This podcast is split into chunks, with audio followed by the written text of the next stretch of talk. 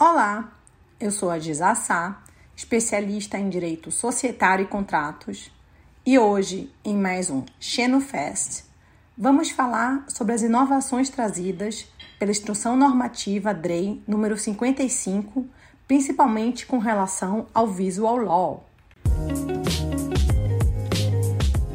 A nova Instrução Normativa número 55 do Departamento Nacional de Registro Empresarial e Integração, o famoso DREI, altera a instrução normativa número 81 deste mesmo órgão, a qual trata sobre as normas e diretrizes gerais do Registro Público de Empresas. A instrução normativa número 55 traz uma grande inovação na formalização de atos societários levados a registro nas juntas comerciais ao possibilitar expressamente o uso desse, nesses documentos de técnicas de visual law, que em português nada mais seria que o direito visual. Mas no que consiste esse chamado visual law, ou direito visual em português? Visual law nada mais é que uma solução que utiliza recursos visuais para tornar a comunicação jurídica mais clara, acessível e compreensível, compreensível para o público final. Entre as técnicas de design aplicadas estão é, o uso de infográficos, fluxogramas, vídeos, storyboards, bullet points, ícones, entre outros.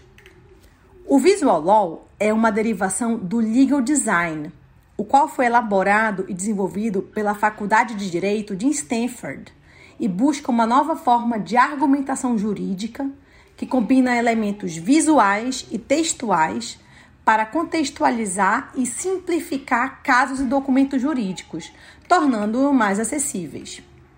O que se busca, de uma maneira geral, é transformar a informação jurídica em algo que qualquer pessoa seja capaz de entender.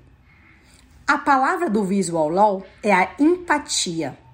É facilitar justamente o entendimento de clientes e mesmo de outras pessoas do próprio universo jurídico, como um advogado de outra parte ou um juiz.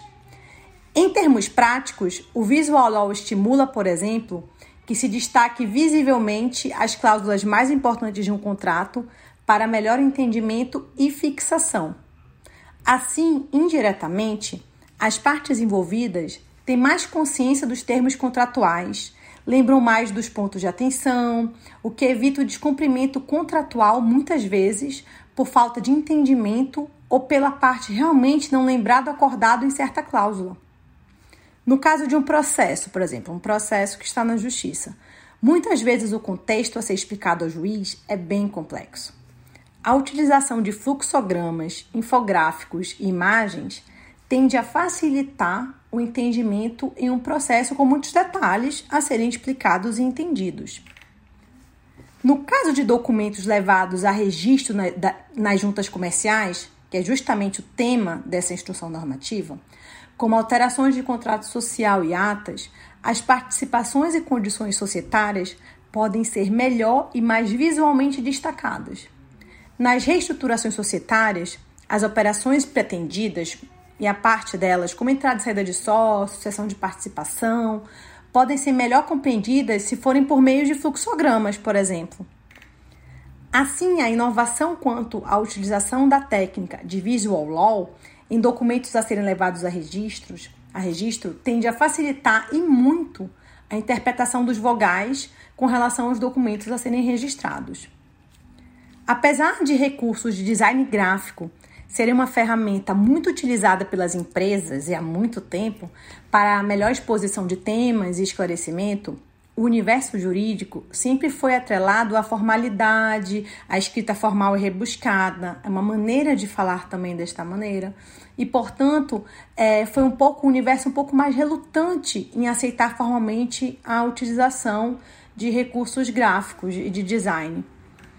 A nova previsão da Instrução Normativa 55 representa um marco nesse sentido, já que na própria redação do artigo 9A está exemplificado que poderão ser, ser usados elementos gráficos, como imagens, fluxogramas e animações, dentre outros. É usado desta maneira, é colocado no, na instrução normativa, bem como timbres e marcas d'água. Em síntese, o reconhecimento do visual law como técnica a ser utilizada em documentos societários é um grande avanço e, e tem como objetivo facilitar o entendimento dos documentos deve, e deve agilizar o processo de registro nas juntas comerciais.